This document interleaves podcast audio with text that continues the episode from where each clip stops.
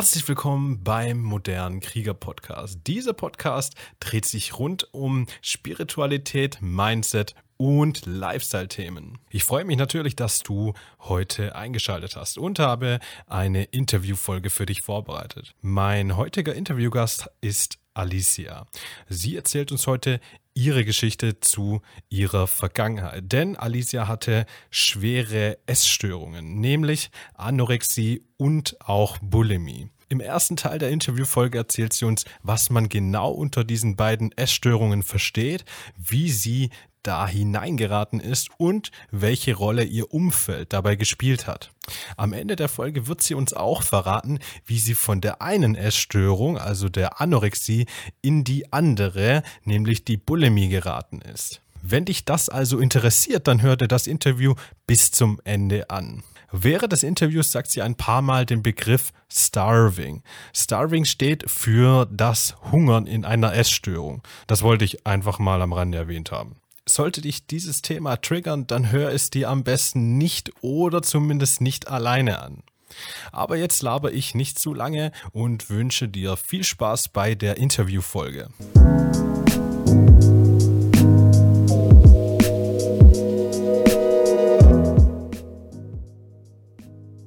Hallo Alicia. Hi Manuel.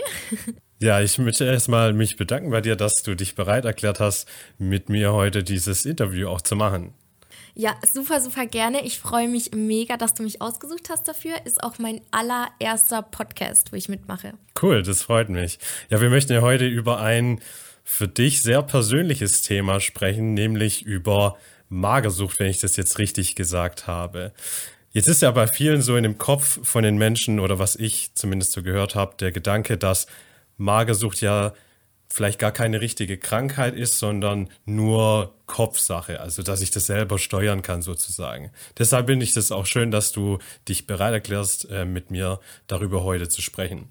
Wenn ich jetzt so drüber nachdenke, wie kann sowas passieren, dann ist das Erste, was mir einfällt, sowas wie eine strenge Diät oder so. Wie hat das Ganze eigentlich bei dir angefangen? Tatsächlich ist es super, super individuell, würde ich glaube ich sagen, wie das anfängt. Man kann es auch meiner Meinung nach gar nicht so wirklich auf irgendwas drauf festnageln, okay, weil ich jetzt diese Diät angefangen habe, dann bin ich irgendwie in eine Essstörung reingerutscht es gibt ja tatsächlich echt super verschied äh, viele verschiedene Essstörungen. Die, wo ich äh, betroffen war, war eben einmal Anorexie, also Magersucht, dass man sich ohne Ende abhungert und äh, Bulimie. Das lief dann auch über in Bulimie.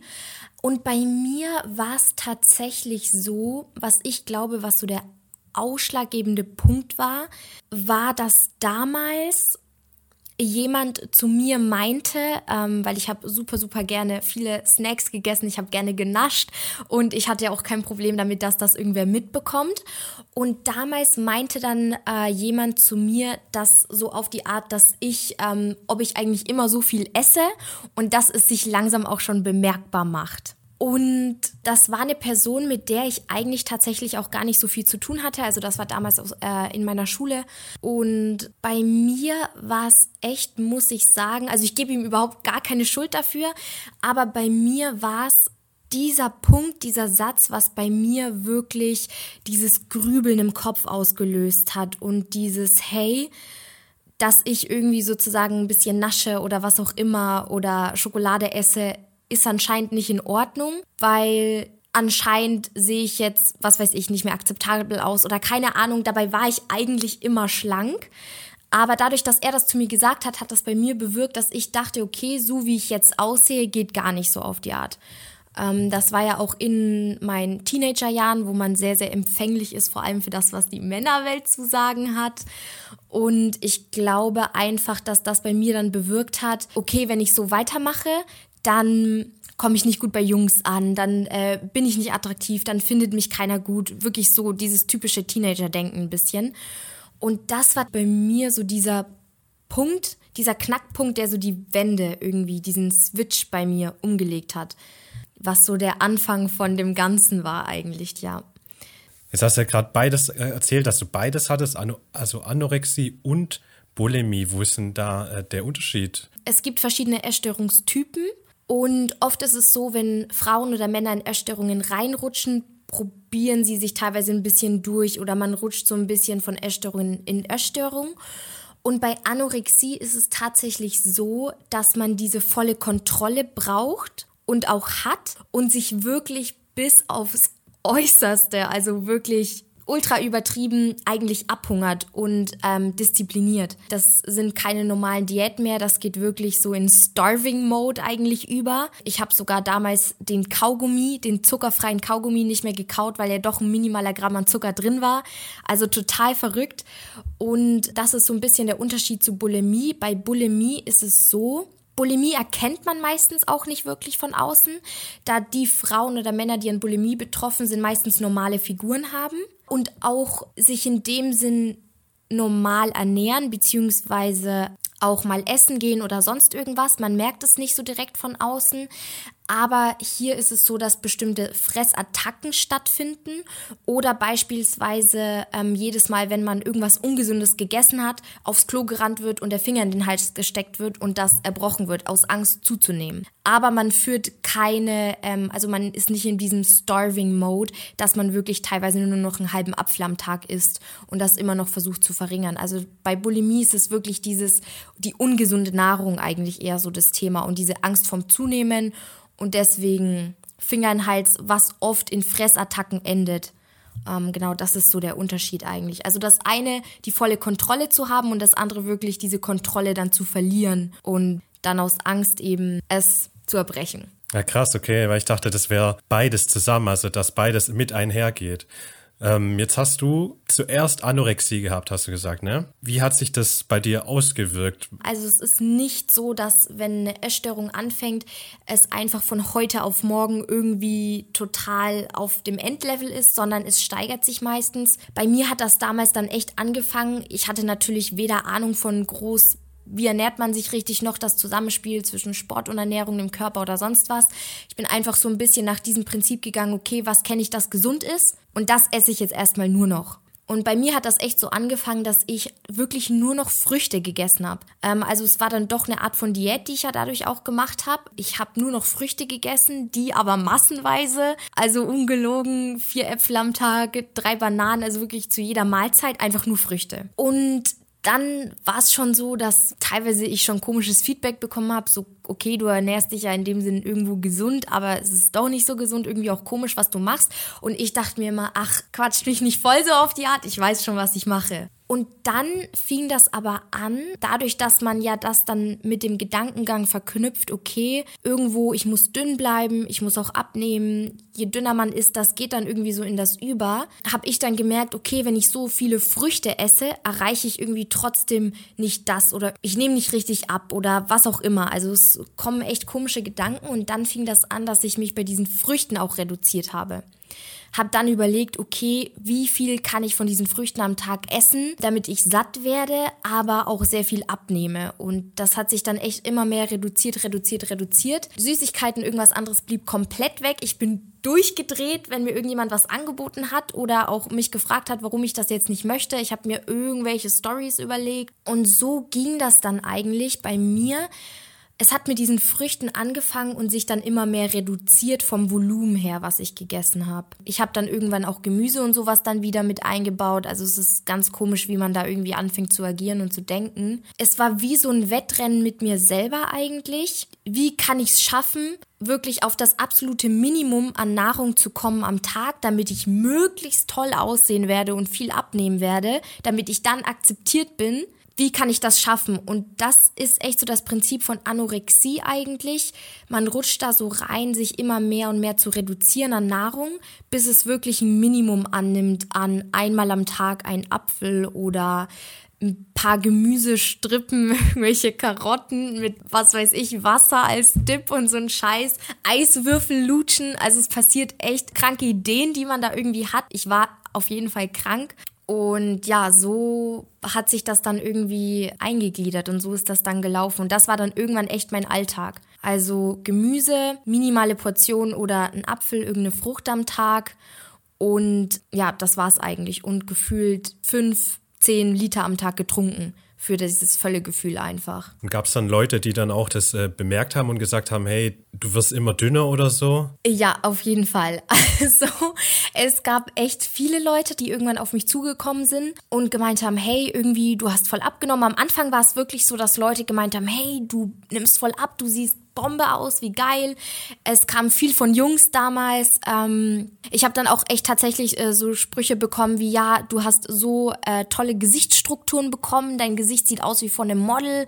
Wirklich solche Sachen, was dich natürlich dann in diesem krankhaften Denken total anspornt, weiterzumachen. Das war der Anfang. Und irgendwann ist es dann aber natürlich gekippt in hinter meinem Rücken, dass die Leute gesprochen haben. Ich teilweise auch Nachrichten, beispielsweise Instagram, von Fake-Accounts bekommen habe, die mich eigentlich fertig gemacht haben, deswegen, wie ich eigentlich aussehe, was ich da mache. Solche Dinge sind viele gekommen. Und ja, natürlich auch von der Familie dann sehr, sehr viel ähm, Negatives, Panik. Man weiß nicht, äh, wie man damit umgehen soll. Vor allem meine Mom wusste es nicht. Und ja, das ist dann echt so übergeschwappt in das sehr viel negatives Feedback plötzlich auch kam. Krass, ja. Und wie war das dann, als du das gehört hast und du guckst dann in den Spiegel? Hast du das geglaubt oder konntest du das trotzdem nicht erkennen, was die anderen so sagen? Nee, ich habe das nicht geglaubt. Das Witzige an dem Ganzen ist, dass meine Oma unter anderem Essgestörtenberaterin war. Also sie hat solche Mädels wie mich beraten und denen geholfen. Die Hilfe wollte ich aber natürlich nicht annehmen. Aber ich habe das auch nicht gemerkt. Also ich habe auch ähm, im Nachhinein durch meine Oma vor allem gelernt, dass wenn sich sowas entwickelt, es gibt einen bestimmten Punkt, wo sich was wirklich in deinem Gehirn verändert, ähm, was mit deiner Wahrnehmung zu tun hat. Und ich habe das immer nicht geglaubt, aber es ist tatsächlich so, ich habe es durchgemacht.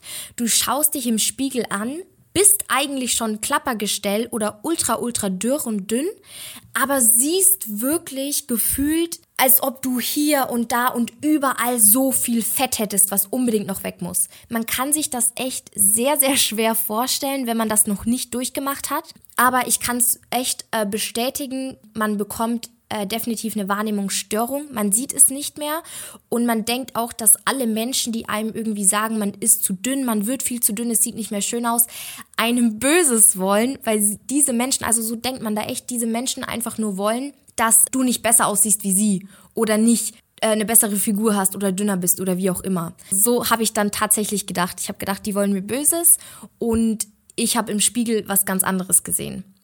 Und das war auch ein großes Problem an der Sache, wodurch ich dann auch logischerweise viel auf Abstand gegangen bin, vor allem von diesen Menschen. Mhm. Auch von der Familie dann? Ja, Familie witzigerweise ähm, am stärksten. Das Problem war, meine Oma hat sich ja genau mit solchen Frauen, mit solchen Mädels sehr viel beschäftigt, hat Jahre, Jahre, Jahre, äh, jahrzehntelange Erfahrung in dem Bereich. Aber ich war wirklich dann der Meinung, als ich betroffen war, sie will mir nichts Gutes. Sie will, man sieht dann wirklich, jeder, der versucht, einem zu helfen, zuzunehmen, sieht man als Feind. Also es hört sich so absurd an, aber es ist so. Also habe ich wirklich meine Oma versucht, so viel wie möglich aus meinem Leben eher rauszuschieben, habe auf nichts gehört, was sie gesagt hat, habe immer abgeblockt und auch was meine Mom anging, äh, war es sehr, sehr krass. Hier ist eher wie so ein ähm, Kampf auch zwischen uns tatsächlich entstanden, weil sie halt total überfordert war, was ich auch enorm verstehen kann. Sie wusste von vorne bis hinten nicht, was sie wie tun soll und hatte natürlich auch enorme Angst, weil sie hat immer nur gesehen, okay, ich nehme immer mehr ab, nehme immer mehr ab, nehme immer mehr ab, esse immer weniger, esse immer weniger, esse immer weniger und höre auf niemanden und block ab. Und ich habe mich echt irgendwann so richtig ähm, abgeschottet auch von meiner Familie vor allem. Ich war irgendwann auch nur noch im Zimmer zu Hause. Ich bin gar nicht mehr rausgekommen. Ich habe abgesperrt, damit man mich auch nicht rausholen kann zum Essen. Also wirklich verrückt. Und ja, bin auch dadurch echt in eine Phase gekommen, vor allem mit meiner Mom, die definitiv sehr, ja, sehr kräfteraubend war, weil wir dadurch auch sehr, sehr viel angefangen haben zu streiten ähm, weil sie natürlich versucht hat, wie es ihr irgendwie möglich ist, mir zu helfen. Und dann halt natürlich auch so Sachen wie, wenn ich dann beispielsweise mal was gegessen habe, Gemüse, hat sie versucht, mir das so anzubereiten, dass da gefühlt 10 Tonnen Öl drin waren. Solche Sachen, also um irgendwie aus ihrer Verzweiflung raus, was bei mir natürlich auf noch mehr Blockade gestoßen ist. Mhm, krass. Aber da merkst du doch schon, wie unglaublich schwierig das ist. Erstmal, du erkennst es nicht, du guckst in den Spiegel, du erkennst es nicht und dass du alle Worte sogar von den Leuten, die, denen du eigentlich ja vertraust, plötzlich so umgewandelt werden, dass sie dir was Böses wollen. Also auch ganz schwierig da rauszukommen. Was war denn so das tiefste Gewicht? Wie kann ich mir das vorstellen? Also bei mir, ich habe eine Größe von 1,68 und mein tiefstes Gewicht, was auch damals so ein bisschen der Wendepunkt bei mir dann war, waren 39, ich glaube, das waren 39,4 Kilo. Also ich war sehr, sehr, sehr dünn und ja, das war echt krass. 39 Kilo, wenn ich mir das jetzt überlege, das ist echt verrückt. Das ist echt eine Hausnummer, finde ich. Wie kam das dann, dass du das bemerkt hast? Dass was nicht stimmt oder dass jemand vielleicht doch recht haben könnte? Also es war so, als ich dieses Gewicht dann erreicht hatte, ich habe natürlich auch selber sehr, sehr viel, was vor allem Lebensqualität und das Gefühl nach Leben anging, bemerkt. Ich war immer sehr, sehr müde. Also ich hätte echt rund um die Uhr schlafen können. Ich war sehr reizbar. Also wirklich, ich bin ausgerastet, wenn ich jemanden nur neben mir habe atmen hören. Das, also es sind krasse Nebenwirkungen, die passieren. Ich habe einen enormen Zuwachs an Haaren bekommen, an den Armen und an den Beinen auch. Das war ganz krass, was der Körper entwickelt aus Schutz, weil du ja so dünn wirst. Du frierst kontinuierlich. Ich habe immer gefroren, sogar wenn es draußen irgendwie 20 Grad hatte, habe ich gefroren. Ich habe nachts mit ständig äh, mit gefühlt vier Decken, mit Socken, äh, mit einem Pulli geschlafen. Ich habe mir Wärmeflaschen gemacht und das waren alles so Faktoren, die halt plötzlich mit einhergegangen sind, die eigentlich mir das Leben sehr, sehr erschwert haben. Was ich auch oft hatte, ist beispielsweise ein riesen Blähbauch. Obwohl ich eigentlich so dünn war, mein Bauch war ständig gebläht. Ich hatte ständig so eine Kugel, das mich natürlich verrückt gemacht hat, aber das war so eine Reaktion davon von meinem Körper. Und als das eine Weile so voranging und ich dann dieses Gewicht auch so hatte, war es tatsächlich so, dass mir gesagt wurde, okay, Alicia, du willst von nirgendwoher Hilfe annehmen. Niemand kann dir was sagen, weil du weißt alles am besten. Die einzigste Möglichkeit, die noch bleibt, wenn du dich nicht selbst entscheidest, Hilfe anzunehmen, ist, dass man dich in die Klinik steckt. So Art Zwangseinweisung. Und ich glaube, da ging es echt nicht mehr um viele Kilo. Ich glaube, das waren ein, zwei Kilo oder so. Dann hätte man mich irgendwie zwangseinweisen können. Ich bin mir nicht mehr ganz genau sicher, auch wie da jetzt die Zahlen genau sind oder wie das ähm, genau dann funktioniert. Auf jeden Fall war das für mich das Allerschlimmste. Ich habe diese Kontrolle gebraucht, aber das Schlimmste wäre gewesen, wenn ich die Kontrolle nicht habe und jemand anders sie über mich übernimmt. Weswegen ich dann Panik geschoben habe, weil ich mir dachte, oh scheiße, scheiße, man kann mich wirklich in die Klinik einweisen und da muss ich dann bleiben und da muss ich dann machen, was andere mir sagen. Und das hat dann so ein bisschen bei mir resultiert, dass ich irgendwie versucht habe, aus dieser Situation zu flüchten. Ich wollte auf gar keinen Fall zunehmen. Ich wollte auf gar keinen Fall, ich wollte weiter abnehmen, aber ich habe versucht zu überlegen, wie kann ich diese Situation irgendwie tricksen oder die Leute um mich rum tricksen, dass ich nicht in die Klinik muss, dass die Menschen denken, es geht aufwärts. Ich habe das dann erstmal so ein bisschen hinbekommen, ähm, durch Schauspielerei zu tricksen, hey, ich bin jetzt auf einem guten Weg und was auch immer, hat aber nicht lange gehalten. Und dann war es wirklich so, dass die Person, wo ich es am wenigsten gedacht hätte, dann meine Rettung war. Und das war ähm, mein Papa damals. Ähm, hat in den USA gelebt. Er hat das alles dann dadurch natürlich auch nicht so mitbekommen. Aber meine Mom hat damals den Schritt gemacht und hat ihn involviert. Und das war dann so ein bisschen der Punkt. Ich habe auf einmal gemerkt, okay, ich brauche irgendwie Hilfe es kamen ganz, ganz viele Sachen, mit denen ich nicht mehr umgehen konnte. Ich war ständig müde, ich habe nichts mehr auf die Reihe gebracht. Ich bin auch gar nicht mehr in die Schule gegangen. Ich habe immer blau gemacht. Ich war wirklich, ich war immer zu Hause. Und das war so ein bisschen der Turning Point mit diesen ganzen negativen Sachen, die ich aufgezählt habe, die so mit einhergingen irgendwann, wo ich gewusst habe, okay, ich muss auch irgendwie irgendwas ändern, damit es mir irgendwie auch wieder besser geht weil man tatsächlich sagen muss, mit diesen ganzen negativen Aspekten geht auch die Lebenslust teilweise verloren. Also ich hatte zwar nie jetzt Suizidgedanken oder irgendwas, aber die Lust am Leben verfällt einfach. Und das war dann echt der Punkt, als mein Papa dann ins Boot geholt worden ist, dass ich mich entschlossen habe, die Hilfe von meinem Papa anzunehmen, weil er die einzige Person war, wo ich nicht das Gefühl hatte, dass er möchte, dass ich irgendwie fett werde, in Anführungsstrichen, sondern mir wirklich helfen möchte. Und ja, das war so ein bisschen der Turning Point. Also du musstest nicht mehr in die Klinik, auf jeden Fall. Ja, aber du musstest ja immer noch dich selbst besiegen, indem du dich zwingst zu essen. So kann ich mir das vorstellen, oder? Ja, das war echt verrückt. Ähm, es war dann so, ähm, es wurde dann ein Deal ausgemacht. Ich bin dann für, ich glaube, es waren sechs oder acht Wochen, ich bin mir gerade gar nicht mehr ganz sicher, in die USA geflogen. Der Deal war, dass ich überhaupt fliegen durfte, dass ich das auf die Kette bekomme, dass ich mich vor allem öffne und Hilfe annehme und ähm, habe ich dann natürlich erstmal gesagt, ja, ja, na klar, Mama, jeder mache ich, ich mache das alles, bin rübergeflogen. Also ich muss dazu sagen, äh, mein Papa ist unter anderem Personal Trainer und solche Dinge, beschäftigt sich eigentlich schon sein ganzes Leben lang vor allem mit dem Thema Physis, gesunde Ernährung und so weiter und so fort. Weswegen ich überzeugt war, okay, er wird mich auf keinen Fall zwingen, jetzt dick zu werden, weil das würde ja gegen alles gehen, was er vorlebt.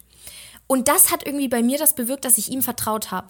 Und dann war es so, dass er mit mir dann klare Strukturen und klare Pläne und Regeln aufgestellt hat, wo ich trotzdem, und das war bei mir wirklich der Key, wo ich trotzdem alles machen durfte, wonach ich erstmal krankhaft verrückt war, war Sport, gesunde Ernährung, auf keinen Fall Süßkram und so weiter. Ich durfte mich genauso ernähren, ich durfte Sport machen, aber es war an Regeln verknüpft. Also ich musste beispielsweise, es waren, ich glaube, es waren 1500 Kalorien, hat er mit mir festgelegt gehabt, essen, bevor ich zum Sport gehen durfte solche Dinge. Ich musste ähm, vor ihm essen, ich durfte nicht irgendwie sonst wo heimlich essen oder so, ich musste vor ihm essen. Also er hat das echt mit so Regeln verbunden und er hat mir aber gleichzeitig gezeigt, hey, was bedeutet eigentlich gesunde Ernährung?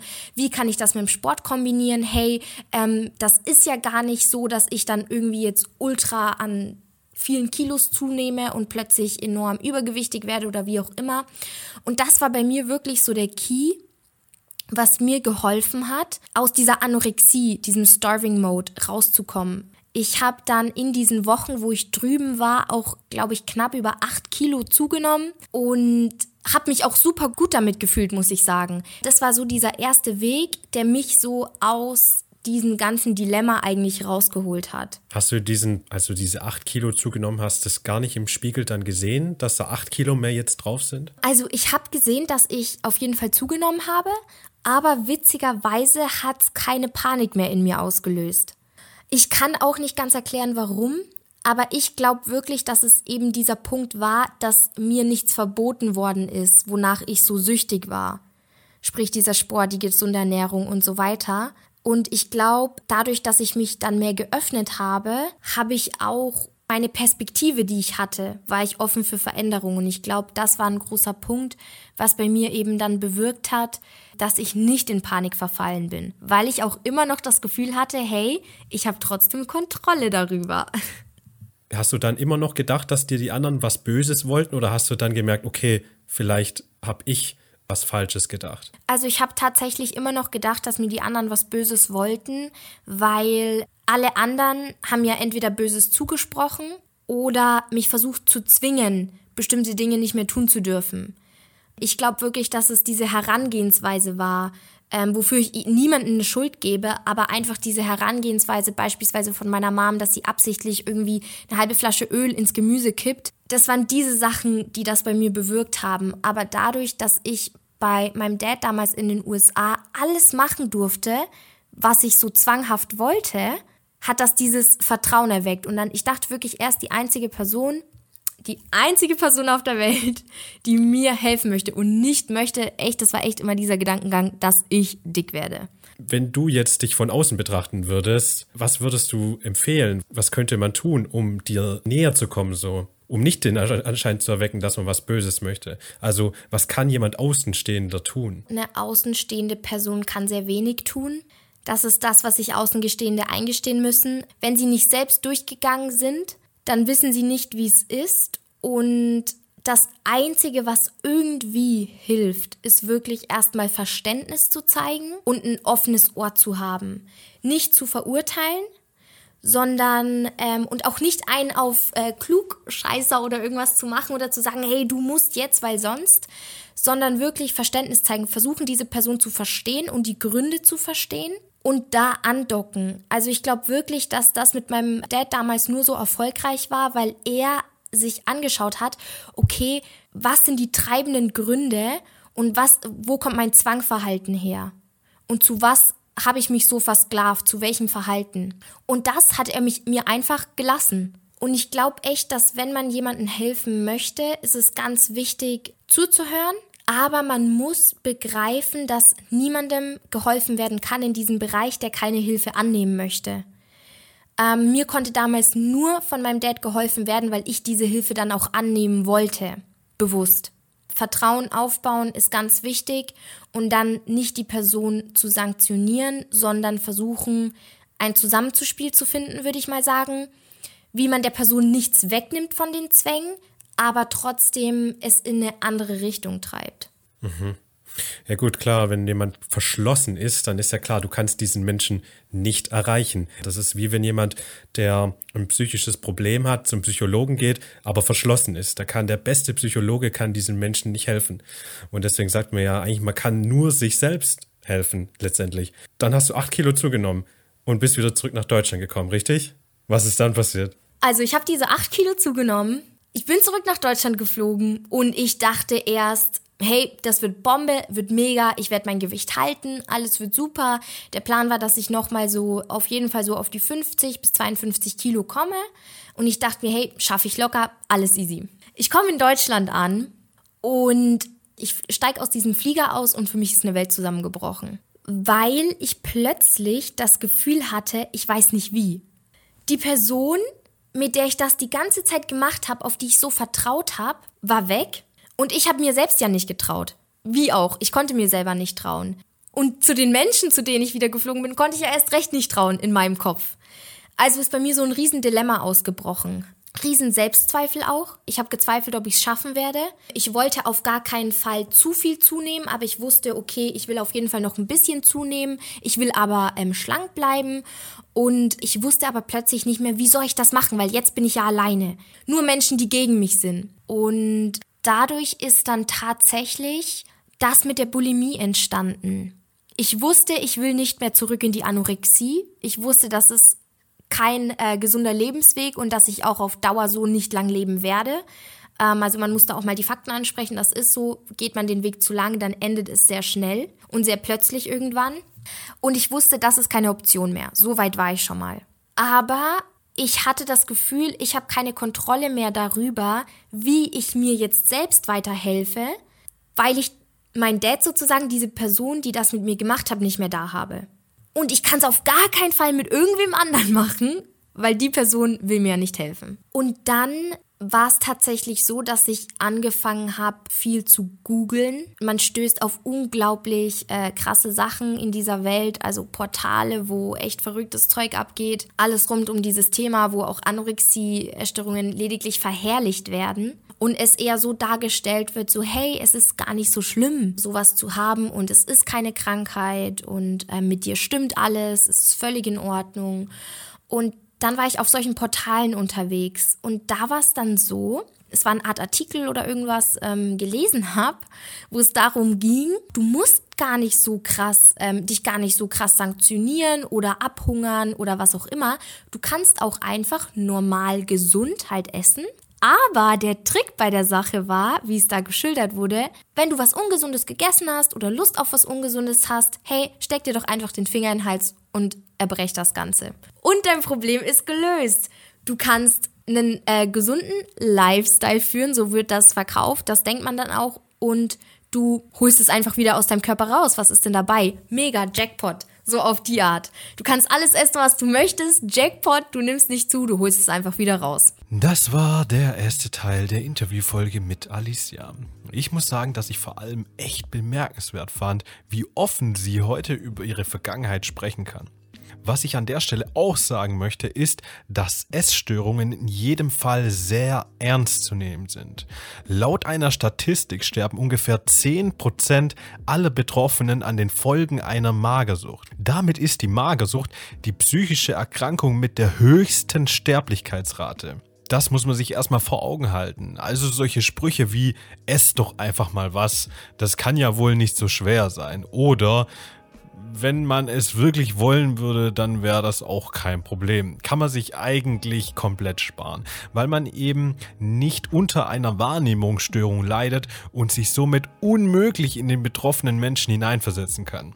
Auch blöde Blicke kann man sich sparen, wenn man zum Beispiel jemanden in der Öffentlichkeit sieht, der unter einer Essstörung leidet. Das Einzige, was tatsächlich helfen kann, ist, wie sie selbst sagt, Verständnis und ein offenes Ohr.